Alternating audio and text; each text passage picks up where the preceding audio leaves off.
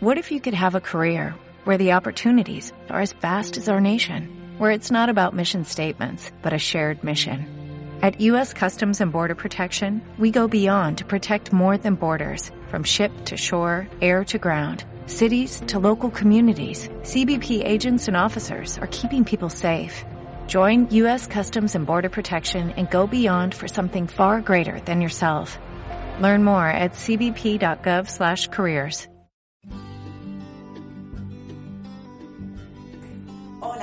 Bienvenidos un día más al canal. En el vídeo de hoy vamos a ver 5 falsos mitos sobre la crianza de los niños. Cosas que escuchamos por ahí, que siempre hemos ido escuchando y que podemos ir uh, desmontando juntos. Si te interesa ese contenido, quédate que empezamos. Empezamos. En el primer puesto, eh, como falso mito sobre la crianza, pondría que conectar con los niños significa ser permisivo. Entonces, que haya esta comparación, esta confusión entre mm, la conexión que tenemos entre personas, y en este caso con los niños, y ser permisivo, consentirle, eh, criar a niños caprichosos y tiranos.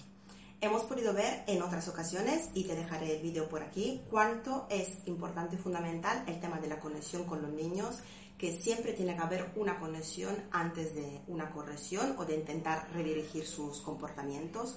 Conectar con ellos simplemente significa reconocer lo que está pasando. Aunque no estemos de acuerdo con ellos, aunque no, no pensaríamos y no actuaríamos de la misma manera si estuviésemos en su lugar, recordemos siempre que el sistema de valores, de prioridades de los adultos es distinto del de los niños. No es ni mejor ni peor, simplemente es distinto. Entonces la conexión se revela fundamental para poder acompañar al niño en la etapa de la crianza. ¿Por qué es distinta de ser permisivo? Ser permisivo es dar al niño todo lo que quiere cuando quiere. Así que vemos que no tiene nada que ver con entender que tú quieras algo y de la misma manera acompañarte cuando no es posible que tú lo, lo logres, en explicarte el porqué y, y en acompañarte sin etiquetarte, sin juzgarte, sin sermones y sin gritos ni amenazas. Entonces es muy distinto. Un niño que se ha criado de una manera permisiva es un niño que está acostumbrado a pedir y que se le dé todo lo que pide en cualquier momento, cualquier cosa. Y si no pasa eso, ya a frustrarse, a enfadarse, etc. etc. Simplemente eh, un niño que tiene una conexión con, la, con los adultos de referencia, que en este caso somos nosotros, es un niño que se siente acompañado y escuchado en sus necesidades. Entonces, primero falso mito. Eh, conectar no significa ser permisivo y darle todo lo que quiere. Número dos, y esto es universal, eh, levante la mano quien no lo ha escuchado por todas partes. El apego, un apego fuerte con sus padres o con su madre, en muchas ocasiones se indica la madre, es síntoma de un niño que siempre será dependiente. Un niño eh, que está enmadrado, lo que se dice. este es uno de los falsos mitos más conocidos, más comunes, y realmente todo indica lo contrario. O sea que un apego seguro es en, las etapas infantiles, es lo que nos va a asegurar y a garantizar eh, poder tener un adulto que el día de mañana sea seguro, fuerte y, y autónomo. Siempre buscamos la independencia, queremos un niño independiente, que el día de mañana sea un adulto independiente, sin embargo, olvidamos en muchas ocasiones que los seres humanos somos seres interdependentes.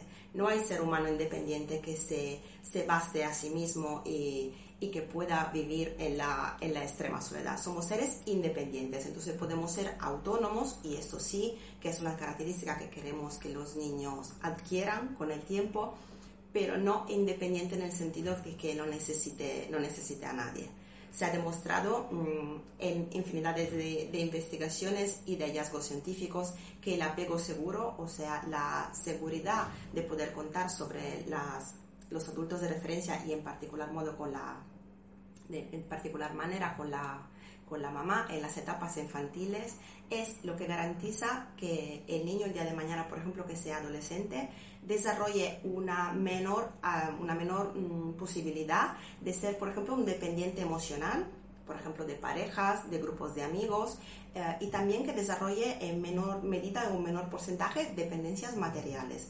Pienso, por ejemplo, a la dependencia de, de drogas, de, de juego, etc. Entonces no nos dejamos engañar. Eh, también hay un libro que lo explica mm, estupendamente, muchísimo mejor que yo, que es eh, Bésame mucho de Carlos González. Tenéis en el canal un resumen de este libro que os aconsejo muchísimo y que por fin quita un poquito este velo del tema del apego que se ha que ha cogido en el tiempo como una asesión negativa del niño enmadrado, como si fuera algo negativo, algo que esconder. Si un niño tiene un apego muy fuerte con su madre, como que hay que minimizarlo, esconderlo un poco, porque si no la gente empezará a decir que está enmadrado. Y ahí nos lo va, nos lo va a explicar súper bien. Encima a mí me encanta que él sea pediatra, porque también cuando tenemos así que estamos charlando con nuestro entorno, una cosa es decir, mira, he leído que una pedagoga o, un neuropsiquiatra habla de eso y otra cosa es decir, el pediatra me lo ha dicho. O sea, la figura del pediatra sigue siendo como una una figura muy, muy respetada eh, en, todos los, en todos los niveles de la sociedad. Entonces nos vamos a quedar súper tranquilas y aliviadas que el pediatra ha dicho que el apego seguro es fundamental y no deja adultos dependientes, eh, sino todo lo contrario. Así que falso mito número dos. Hasta luego. Número 3. Los niños funcionan solo con gritos y amenazas. Esto es algo que escucho mucho en los talleres y en las asesorías. Papás que me cuentan que, mira, yo se lo digo 10 veces, pero ni se inmuta y solo se mueve y se activa eh, cuando ya le amenazo o le, o le chillo de alguna manera.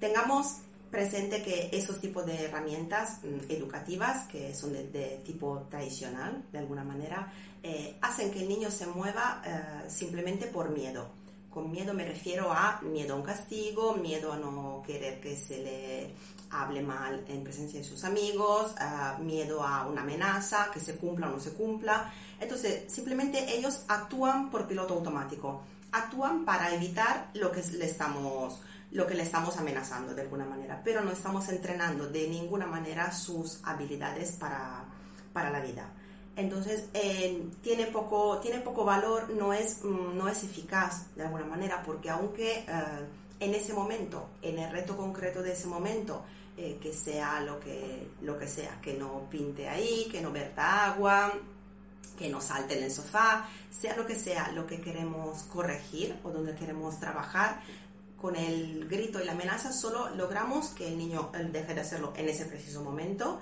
eh, no vamos a trabajar para nada que el por qué entienda por qué no lo tiene que hacer, ni que no lo haga mañana, ni que no lo haga dentro de una hora, y, y no estamos contribuyendo en la parcela que nos compite, que es muy grande, en entrenar esas habilidades y características para la vida.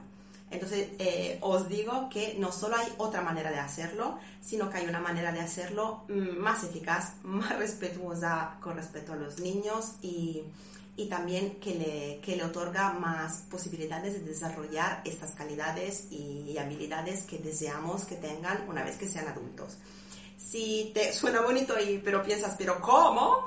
Eh, sepas que tengo un webinar gratuito de introducción a disciplina positiva para familias, donde vamos a, a, ver este tema. Entonces, si te interesa, puedes pinchar en el enlace y, y apuntarte, es totalmente gratuito, ya te llegará el enlace para, para ver el webinar y, y, ahí tratamos este tema mucho más en profundidad. Así que no lo dudes y apúntate, te espero ahí.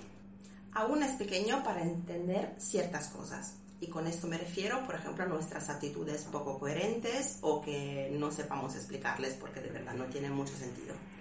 Entonces, si ya como hemos dicho al principio, usamos la conexión en el día a día con nuestros hijos, eh, entendiéndolo como le hago una pregunta y de verdad me interesa su respuesta y no me respondo yo antes, em, le centro toda mi atención en lo que tiene que decirme. Si, si trabajamos normalmente así con nuestros hijos, nos, hemos nos haremos ya dado cuenta desde hace tiempo mm, que los niños entienden muchísimo más de lo que nosotros creemos y hasta de que ellos sospechan. Saben muchísimo más y entienden muchísimo más.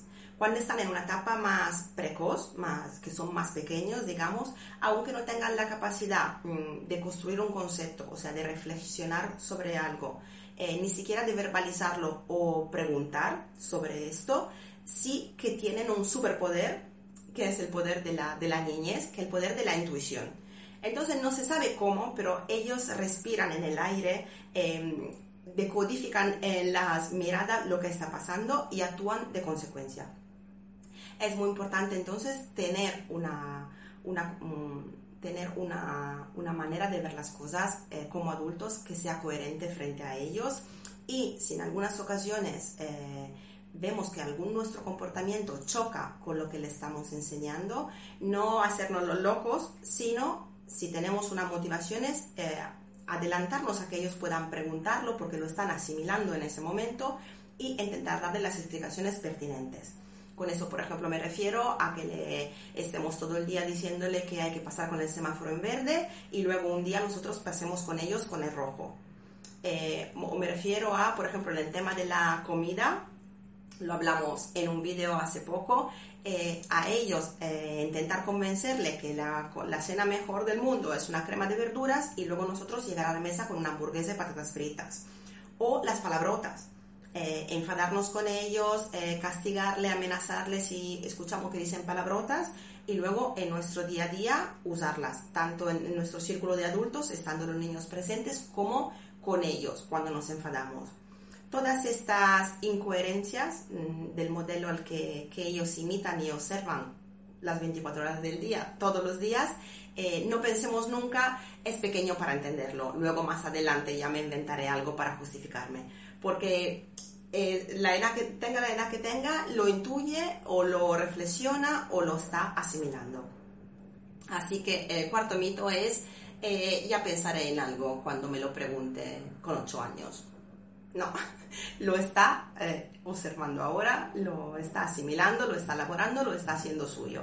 Entonces, si hay algún momento donde la cagamos, eh, pararnos, tomarnos la responsabilidad y dar las explicaciones pertinentes.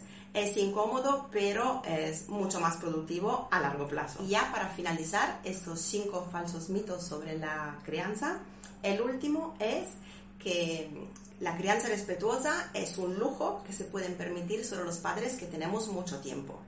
Eso también lo, lo escucho, lo escucho a veces. Eh, crear de forma respetuosa es un lujo. Yo tengo una vida, tengo un trabajo de 40 horas, tengo dos niños, tengo una casa y no tengo tiempo. Entonces yo eh, con el grito porque tardo 10 segundos. Eh, os animo a pensar que todo lo que tiene que ver con las herramientas de disciplina positiva, y aquí pongo muchas, em, buscar acuerdos, eh, ganarse la cooperación de los niños, conectar antes que corregir, eh, empatizar y muchísimas más, realmente eh, están al alcance de todos. Pero no os fiéis de lo que yo os digo calcular vosotros mismos el desgaste tanto de tiempo, que mm, es prioritario, no lo es todo, pero lo es, el desgaste de tiempo y de energía que os supone todos los días eh, lograr que el niño apague la, tele por la tarde o lograr salir del parque sin dramas, sin escenas. Luego, intentar eh, conocer disciplina positiva, aplicar sus herramientas y ver lo que vais a tardar. Te digo, no hablo solo en términos de tiempo, porque por supuesto eh, la aplicación y la práctica lleva su, su tiempo. Eh, necesitamos tiempo para entrenar y para perfeccionarnos, por supuesto, pero eh, una vez que ya lo tengamos en nuestro día a día integrado de alguna manera, ya verás como no solo ahorras tiempo, sino que el clima es mucho menos tenso, hay mucha más armonía en tu familia, lo puedes respirar en el ambiente, tanto tú como tus hijos y la sensación que tú tienes por la noche cuando te vas a ir a dormir es mucho más placentera. Yo creo de verdad que el lujo no es tener tiempo para dedicarle a los niños. Cada uno tiene su, su vida. El lujo es darse cuenta a tiempo y ser conscientes del regalo que tenemos entre manos y aprender a disfrutarlo de la, de la mejor manera. Y con eso ya me despido. Os doy las gracias por haber visto el vídeo. Si os interesan esos contenidos, suscribiros. Y os mando un beso muy grande. Hasta muy pronto.